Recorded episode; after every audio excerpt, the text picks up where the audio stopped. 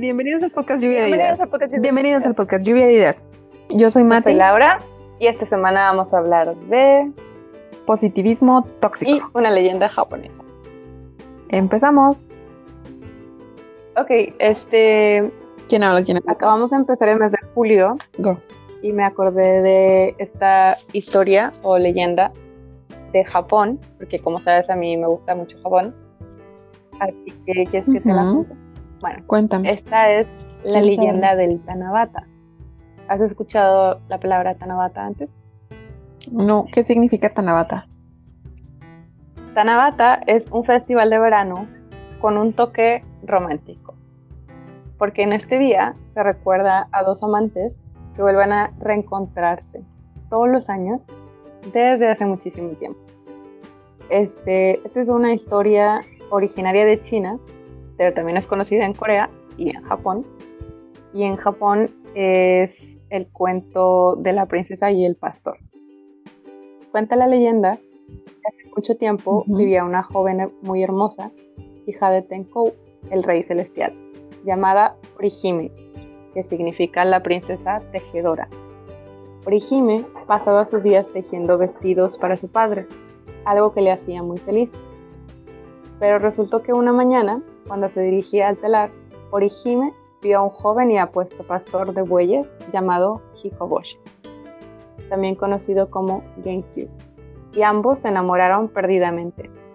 A pesar de que mantuvieron su romance en secreto, el rey celestial Tenkou se dio cuenta de los fuertes sentimientos de la pareja y decidió unirles en matrimonio. La Mm. felicidad no les duró mucho. Debido a su apasionado amor, Mm. tanto Orihime como Hikoboshi descuidaron completamente sus tareas. Y por ello, Tenkou tuvo que tomar medidas drásticas. Y así fue como los dos amantes fueron castigados por Tenkou, convirtiéndolos en estrellas y separándolos para siempre por el río de Amantea, o sea, la Vía Láctea, dejando cada uno en una orilla. Pero, como que separar a dos enamorados para toda la eternidad es algo demasiado cruel, se les concedió la posibilidad de reencontrarse una vez al año, la noche del séptimo día del séptimo mes. Esa noche, las urracas acuden en ayuda de los amantes y sobre el río de Amanogagua forman un puente con sus alas desplegadas por donde Hikoboshi cruza el río para reunirse con su amada Orihime. Oh, Los- Cuando la noche llega a fin, los amantes, tristes al tener que separarse de nuevo, vuelven a sus respectivas tareas, anhelando el próximo reencuentro. Eso sí, felices por haber podido estar juntos en esa noche mágica. Pero los amantes no siempre lo tienen fácil, ya que han de tener en cuenta las condiciones meteorológicas para que se pueda llevar a cabo su anhelado encuentro. Si la noche está despejada, el camino que les unirá también lo estará. Pero si por el contrario en esa noche llueve, la crecida del río celestial impedirá a las urracas crear el puente para que los amantes se reúnan. Es por eso que a esa noche tan triste se le llama lluvia de las lágrimas. Entonces, Mm. cada 7 de julio se celebra en Japón, bueno, se recuerda esta leyenda y se celebra el Tanabata, que no recuerdo todos los detalles de lo que hacen, pero sé que ponen un árbol, ya sea dentro de sus casas o afuera de sus casas. Bueno, no es como un árbol de Navidad, es más como, pues más un tipo bambú, o sea, son unas ramas hacia arriba verdes y las decoran con tiritas de colores Ujú. donde escriben deseos y pues como cada año está la expectativa de si va a ser un cielo despejado, o sea, Orihime y, y Hikoboshi se pueden encontrar, o si está nublado, pues será un año en el cual no se puedan reunir. Tengo una gran objeción. Objeción, ¿ok? Pues es que el Tenku, o sea, ¿para qué los juntas y luego los Sí, porque primero les dio la bendición, What? pero es que quería que continuaran con sus labores. Entonces es como, sí, pero oigan, se distrajeron demasiado. O sea, qué extremos son los japoneses, la verdad. Es como un aviso, primer strike, segundo strike, tercer strike. Está muy bonita. Está muy bonita y luego el 7 de julio pues tienen ahí sus arbolitos también muy bonitos decorados.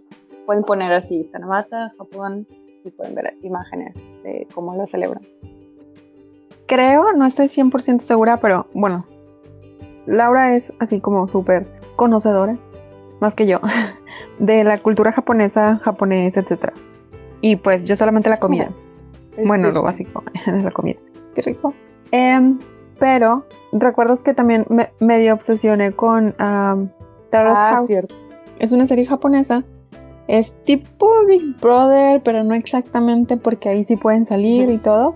Solamente eh, viven juntos y hacen algunas actividades juntos. Y ahí la idea en Terrace House es encontrar como el amor. Creo, pero no estoy 100% segura, que en algún eh, episodio unos chavitos que pues estaban quedando y así fueron al festival. Fueron a ese Ah. festival. Es que, bueno, ahorita me Ajá. recuerdo. La Es en verano. Ajá, y es en el verano. Entonces sí, se preparaban así como, ok, esta noche le declararé mi amor. Sí, porque y es este, romántica, o sea, es como que, ah, el 7 de julio. Y en Japón pues existen muchas leyendas. ¿verdad? Más adelante podemos traer otras leyendas o cuentos de Japón, de México también. Sí, más adelante les contamos alguna otra de, de México, por ejemplo. Pues en México existen muchas, pero no hay algo similar. Fíjate que a mí me suena que hay algo similar, pero no sé si lo estoy delirando. ¿Cuál? A lo mejor es esta misma la que estoy pensando. No, no sé. Pues es que está, bueno, así de las más más conocidas, es la del Popocatépetl y el Iztaccíhuatl. Ah, sí, también son... O sea, esa es como la que todo el mundo se sabe. Es similar, o sea, eran... Y es muy personas, similar. Ajá. Y las hizo Volcán. Sí, entonces se convirtieron en volcán. Pero aquí pues sí, es la, la misma, no es igual obviamente, pero tiene estos elementos de el amor y la separación. Para ellos sigue siendo una festividad o, bueno, un festival que hacen cada año. Y pues nosotros no la relacionamos con nuestra vida diaria. Aunque bueno, también, sabes que en el sur de México hay muchísimos eh, festivales y festividades, pero no nos enteramos de todo. Por ejemplo, en Oaxaca yo no conocía sobre la Guelaguetza, Cierto. ni, o sea, de qué se trataba y tal, hasta que fui. Entonces, antes de ir era como, a lo mejor si había escuchado, pues me pasaba un poquito de noche. Me suena un poquito la de Popocatépetl Iztaccíhuatl. Sí, luego investigamos un poquito más y les contamos alguna otra.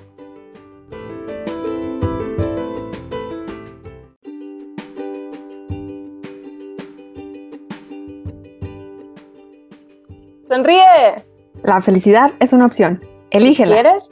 Puedes. Querer es siempre poder. La voluntad mueve montañas. Sé ¡Tú feliz. puedes! No estés triste. En los últimos Sí, puesto sí, de moda un optimismo ingenuo. Probablemente hemos escuchado estas frases más de una vez. Las tenemos en tazas, en fotos, en mensajes de Instagram y por todas partes.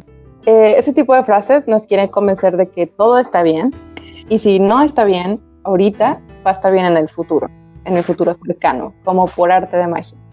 Y si no están bien en un futuro cercano como por arte de magia, es porque tú estás mal y tú no estás creyendo estas frases lo suficiente. Suenan como un mensaje positivo, lo cual es bueno, ¿no? No puede ser dañino. Estamos hablando de ser positivos. El problema es que este positivismo ingenuo no nos está aportando las herramientas necesarias para combatir los problemas reales que afrontamos en la vida diaria. Es simplemente una especie de mantra que se vuelve hueco, ya no tiene significado. Decimos, sonríe, sonríe, sonríe, pero en realidad ya no estamos pensando en lo que hay más allá. O es si en verdad tengo un motivo o una razón para sonreír. Por ejemplo, imaginemos un emprendedor regio, ¿no? De esos que todos tenemos unos cuantos amigos que dice que empieza su negocio y dice me va a ir genial, le voy a echar muchas ganas, mi familia me va a apoyar, etc. No sé cómo voy a pagar la renta de este mes, pero voy a ser bien positivo. A ver, tienes que tener un positivismo realista, tener un plan de negocio firme que no dependa de la caridad o de la bondad de los, de los clientes, de las personas de X o Y. Por ejemplo, pues lo que estamos viviendo ahorita con COVID-19. Nadie sabíamos que esto iba a pasar y lamentablemente para muchas personas, con una actitud de positivismo ingenuo, les va a resultar muy difícil adaptarse a los cambios. Ahora, no solo es el exceso de positivismo lo que es malo para los negocios, también es malo para nuestra vida personal. Por ejemplo, cuando dices, todo va súper bien, en este caso, si tienes una pareja, dices, vamos súper bien, yo creo que ya nos casamos. y tienes un mes de conocerlo o de conocerla. Bueno, pues tal vez, pero tal vez primero necesitan conocerse un poco mejor, ¿no? Un mes podría ser muy poco tiempo. Como en las películas de Disney. Bueno, cuando hablamos de positividad tóxica, nos referimos a un positivismo excesivo, rígido, que no sabe adaptarse a la realidad del momento y que no reconoce todo espectro emocional de las personas. Estas son las palabras de la doctora Berta Pinilla Santos, médico psiquiatra y psicoterapeuta en Grupo Doctor Oliveros. Aquí abajo en la cajita va a estar todas las fuentes donde investigamos este tema. Y a veces nosotros mismos compartimos estos mensajes porque lo que queremos es ayudar a algún amigo cuando lo vemos triste, cuando lo vemos cabizbajo. Pero en vez de compartir mensajes prefabricados, los expertos entrevistados le dan más crédito a escuchar y a tener empatía. Entonces, más allá de repetir y repetir estas frases hasta gastarlas y que no tenga ningún sentido, eh, dicen que es mucho mejor escuchar, poner atención a tu amigo o tu amiga y a partir de eso, pues darle un feedback. O si no tienes nada que decir, pues simplemente escuchar, que ya es de mucha ayuda. Según la doctora Pinilla, validar el sufrimiento de otra persona y ofrecer un clima de comprensión y acompañamiento ya produce un efecto de alivio. O sea, no tienes por qué gastar de ahí todas las frases trilladas. Es escucha y entonces con eso ya es ayuda para la otra persona. El problema con estos mensajes es que incitan a sobreponer lo positivo ignorando lo negativo, como si por arte de magia lo malo se pudiera desaparecer. Me acordé de las camisetas y cuadros y posts que te dicen, sé feliz. Es como, jaja, claro, Solo necesitaba que un objeto inanimado me lo dijera. Menciona la doctora Berta que las emociones negativas son igualmente importantes, como en la película de Intensamente, no sé si la vieron, en que está el enojo, la alegría, no me acuerdo los demás, pero sí, entonces de por sí tendemos a oír, se nos educa para escapar del dolor, del daño, de la tristeza, y si es necesario, hasta tomar pastillas. Esas son palabras de la doctora. Eh, las emociones negativas también forman parte de nosotros, de nuestro desarrollo y crecimiento personal. Identificarlas y poder validarlas es la primera escala en el cambio hacia la recuperación de cualquier malestar. Esto es súper importante y por alguna razón a veces nos parece muy difícil. O sea, ni siquiera aceptamos nuestras propias emociones. Las emociones son emociones todas. Somos seres humanos con una gran gama de, de ellas. No es solamente alegría y tristeza, triste o feliz. No, hay muchos más, como júbilo, depresión, incomodidad, etc. Incluso ese je ne sais quoi, ese mm, yo no sé qué, pero te provoca mm. algo. Al permitirnos sentir, entramos en contacto con nosotros mismos, somos capaces de ponerle nombre, o sea, no a la persona que te hizo sentirlo, sino a la emoción misma. Así las identificamos y las podemos entender. A veces decimos, ando triste, pero no sé por qué, o ando preocupado, porque tenemos algo en la cabeza, pero preferimos taparlo o preferimos agarrar el celular y meternos ahí a YouTube, meternos a Instagram y bloquearlo. En lugar de profundizar, encontrar la fuente y reflexionar. A ver, pero, ¿qué es lo que me está pasando? ¿Por qué reaccioné así? ¿Cuál fue mi detonante? Eso generalmente no nos lo preguntamos. Después tenemos aquí algunos signos de positivismo tóxico. Voy a leer este, lo que dicen estas doctoras, las doctoras Samara Quintero y Jamie Long, y después voy a dar un poquito mi opinión y pues que Laura también nos dé su opinión. Entonces, estas doctoras, Samara Quintero y Jamie Long, presentan algunas maneras comunes en las que se presenta la positividad tóxica. Por ejemplo, una de ellas es escondiendo o enmascarando los verdaderos sentimientos. El típico, con el novio o con los papás. ¿Qué te pasa? ¿Qué tienes? Y entonces tú contestas, ah. nada. Con cara de... de Poker mm, face. O sea, descríbeme, desciframe. Ajá. fíjate que eso es muy curioso porque lo hacemos, decimos, desciframe tú, o sea, no lo decimos, pero esperamos que la otra persona lo haga. Pero, ¿cómo quieres que alguien más sepa lo que tú estés sintiendo si tú mismo no sabes? Les damos una responsabilidad a los otros que no tienen. No es su responsabilidad saber cómo tú te sientes. Tú eres responsable de ti mismo, ¿estás de acuerdo? Correcto. Bien, el, la siguiente es fingiendo que todo está bien. Y tengo un ejemplo perfecto. Si son así fans hardcore como nosotras, es como Ross en mm. Friends. Cuando Rachel empieza a salir con alguien más, pero él todo el tiempo dice, I'm fine, I'm fine. Y entonces va escalando, su desesperación va escalando o el tono de desesperación va escalando. Y es eso, es que finges que todo está bien. Sentirse culpable de tus emociones negativas. Y esto pues está muy mal porque típico es como cuando la tía te dice, pero si estás bien joven, no tienes por qué estar triste. O estás bien guapa. Ajá, estás bien bonita, no, no estás triste. Enferma. Como ya te sientes culpable de, ay, güey, pues entonces déjame pongo las pilas, déjame hago payaseo aquí o qué. Ajá. O sea, mm. como eres joven no puedes estar triste. Está prohibido. Exacto. O como estás sano, pues está prohibido. O te ves bien por fuera, pues debes sentirte bien por dentro. Pues como. Correcto. El siguiente es minimizar las experiencias de otras personas con frases como todo estará bien, hay que ser positivos, no te dejes caer o similares. Y luego lo que yo opino de esto es que si alguien te dice eso después de contarle tu problemón así de que no hayas consuelo y te sale con alguna de esas frases, cuentas de la otra persona, porque también no es responsabilidad de esa persona a quien le estás contando. O sea, su frase superficial es un indicador para ti de que ahorita tú no me puedes escuchar.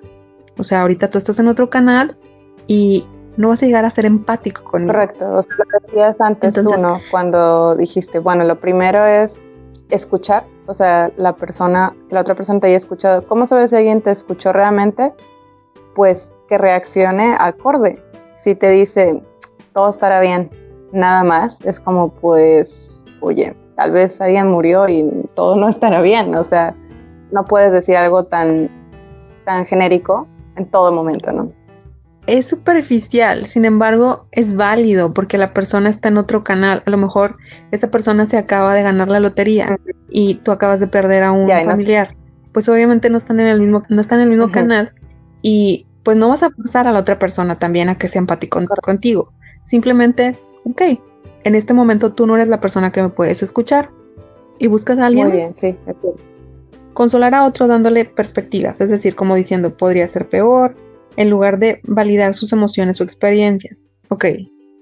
R-E-S-P-S-E-T. O sea, respect people.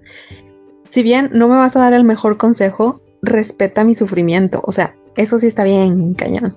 Y ahora resulta que minimizas mi sufrimiento.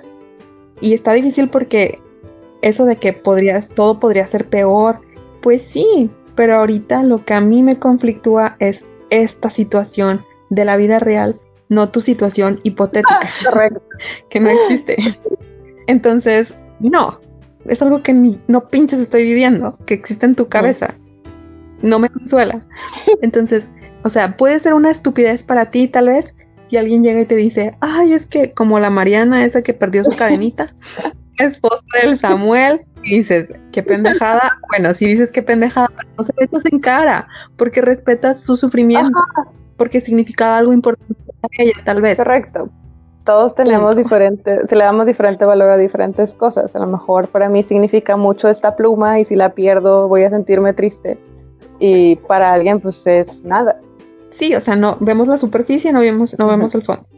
Bueno, el siguiente que dicen estas doctoras es atacar, humillar o castigar a alguien por expresar frustración, ansiedad, tristeza o cualquier cosa que no sea positividad. Esto también pues, está horrible.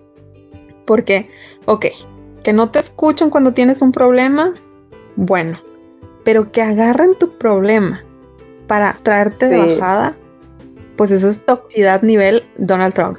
o sea, es impotencia, es, es otro nivel, o sea, está mal pedo.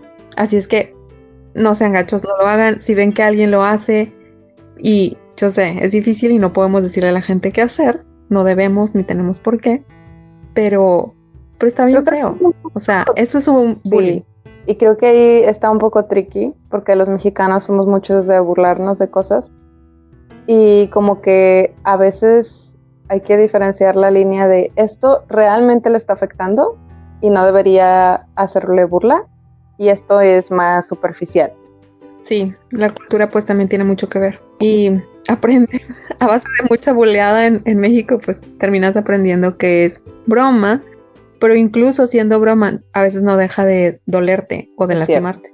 Somos, eh, bueno, depende, cada quien. Yo creo que aquí cada familia forma a sus individuos más o menos sensibles. Algunos aguantan bastante, algunos aguantamos menos. pero pues ya es cuestión de tus amigos, de con qué personas te rodeas, etcétera. Ignorando los sentimientos, diciendo como cosas como así pasa. Y pues ahí les doy un poquito el beneficio de la duda. Cuando te contestan de una manera muy superficial, como pues ya pasará, así pasa, ya ves, bla, bla. O sea, ahí das un, un poquito beneficio de la duda porque es simplemente la otra persona no está en la misma sintonía que tú y pues no es su culpa, ni es tu culpa.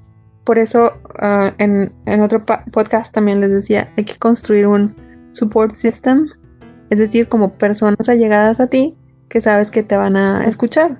Y no le vas a dejar esa responsabilidad al resto de las personas, o sea, tú eres responsable de ti mismo, cada uno somos responsables de nosotros mismos, pero pues obviamente vivimos en, una sociedad y necesitamos que nos escuchen y también escuchar a los demás.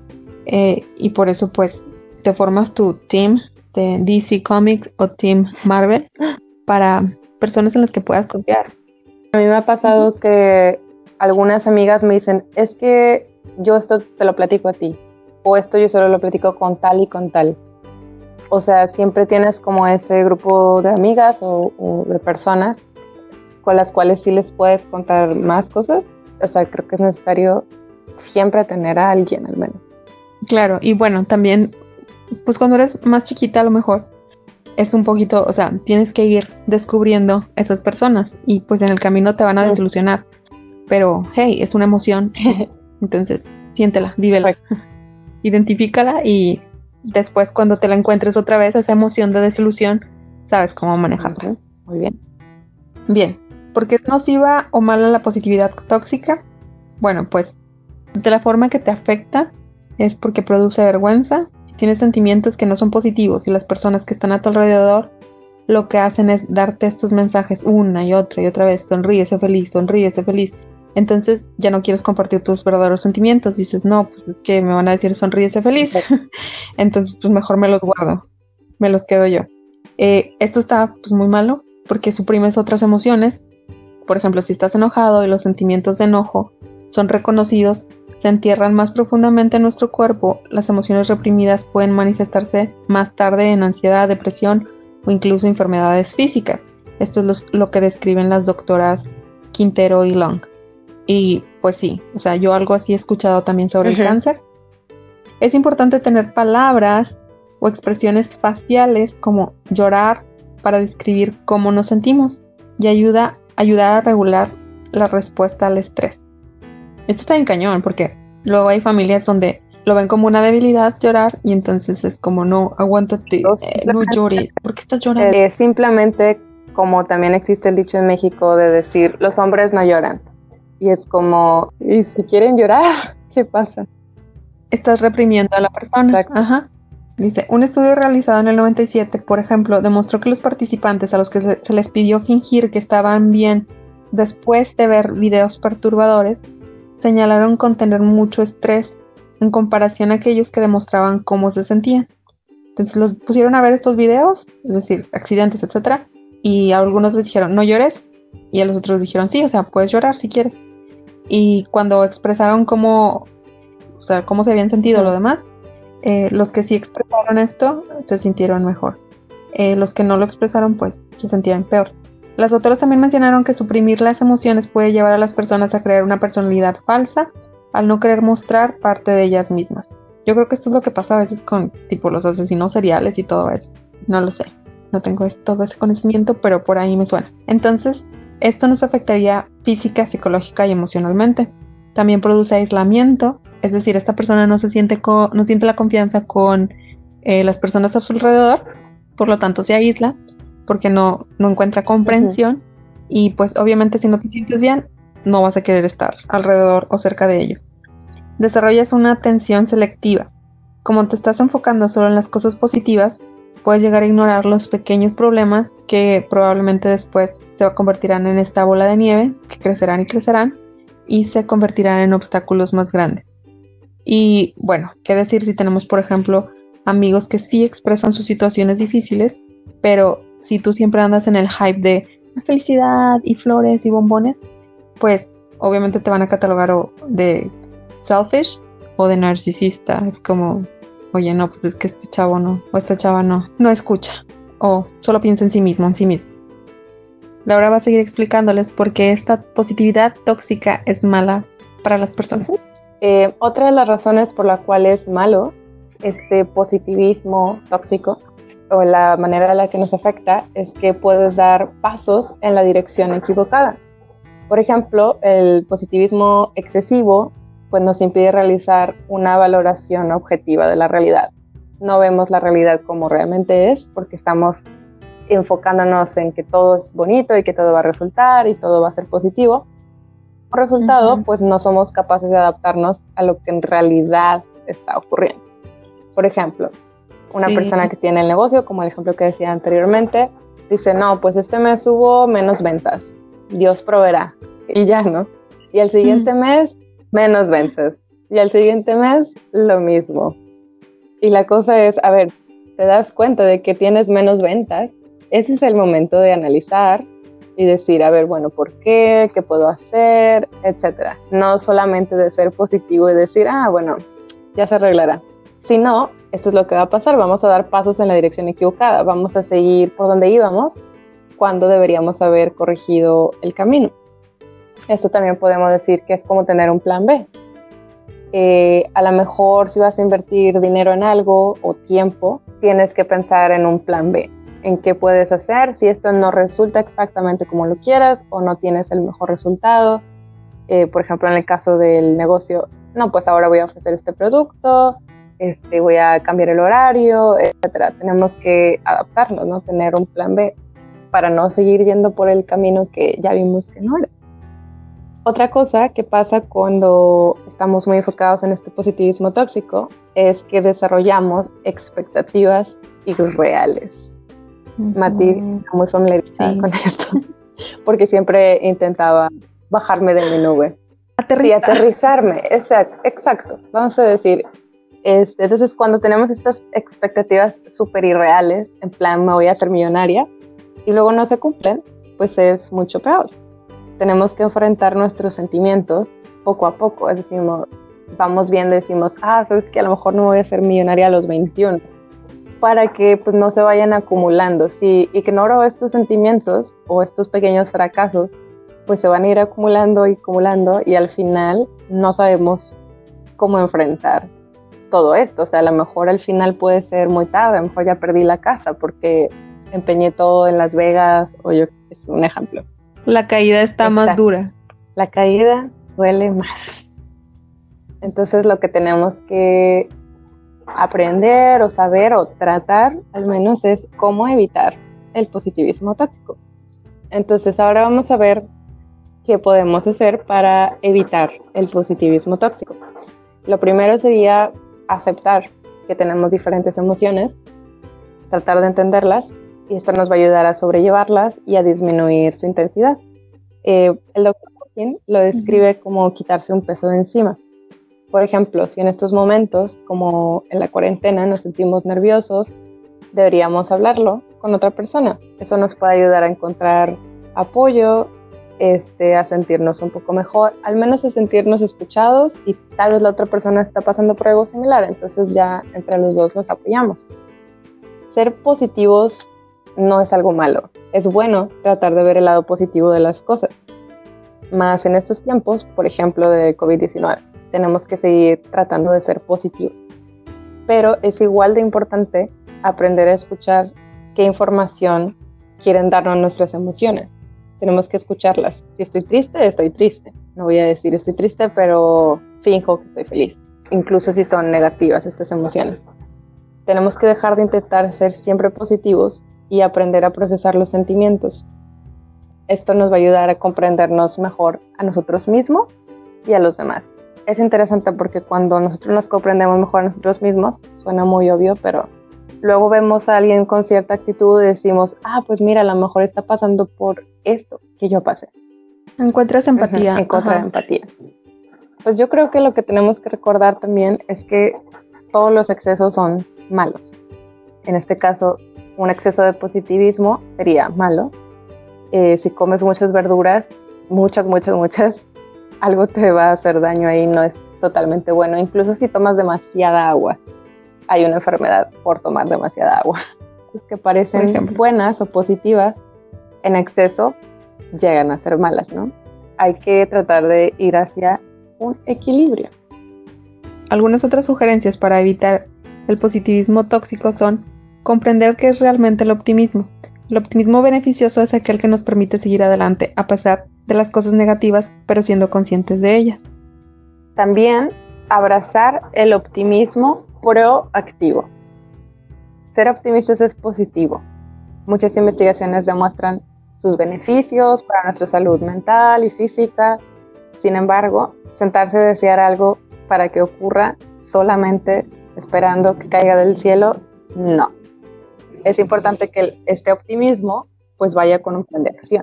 Si deseamos algo, no debemos quedarnos de brazos cruzados, debemos tratar un plan realista para lograrlo. Solo así, entonces, es que el optimismo sí dará frutos. Bebe una dosis de negativismo estratégico. Alguien dijo, planea lo mejor y prepárate para lo peor. No es adoptar una actitud pesimista, sino adelantarse a los posibles problemas y buscar soluciones, de manera que no tengamos que renunciar a nuestros sueños. El negativismo estratégico consiste en prever los problemas y contratiempos para que estos no se conviertan en obstáculos insuperables. Sí, esto es algo que yo intento hacer, Mati lo sabe, cada que tengo un proyecto. Pienso, ¿qué sería lo peor que podría pasar en este proyecto o en esta idea? ¿Y qué podría hacer al respecto? Si me encuentro con que es algo que puedo manejar, o se me ocurre un plan o una idea de sobrellevarlo, de, bueno, esto es lo peor que podría pasar y sabes qué, podría hacer esto para solucionarlo. Entonces, para mí, adelante. Esto a mí me ayuda mucho a sentirme más segura cuando intento algo nuevo, por ejemplo. Y en realidad para o sea, personal, profesional, algo tan simple como hacer una llamada importante. ¿Alguna vez has sido positiva tóxica? Ay, pues yo creo que tuve que haberlo sido alguna vez, sí. Pero, o sea, ¿recuerdas alguna vez que ah. haya sido? Yo sé, yo creo que lo que más podría haber llegado yo es hacer eso, de decir, no, pues no pasa nada, o de que así pasa, pero pues va a ser con personas que tal vez no conozco tanto, o sea, como tú dices, no estamos pasando por la misma experiencia, o simplemente no es una persona de tanta confianza que le quiero platicar también mis tristezas.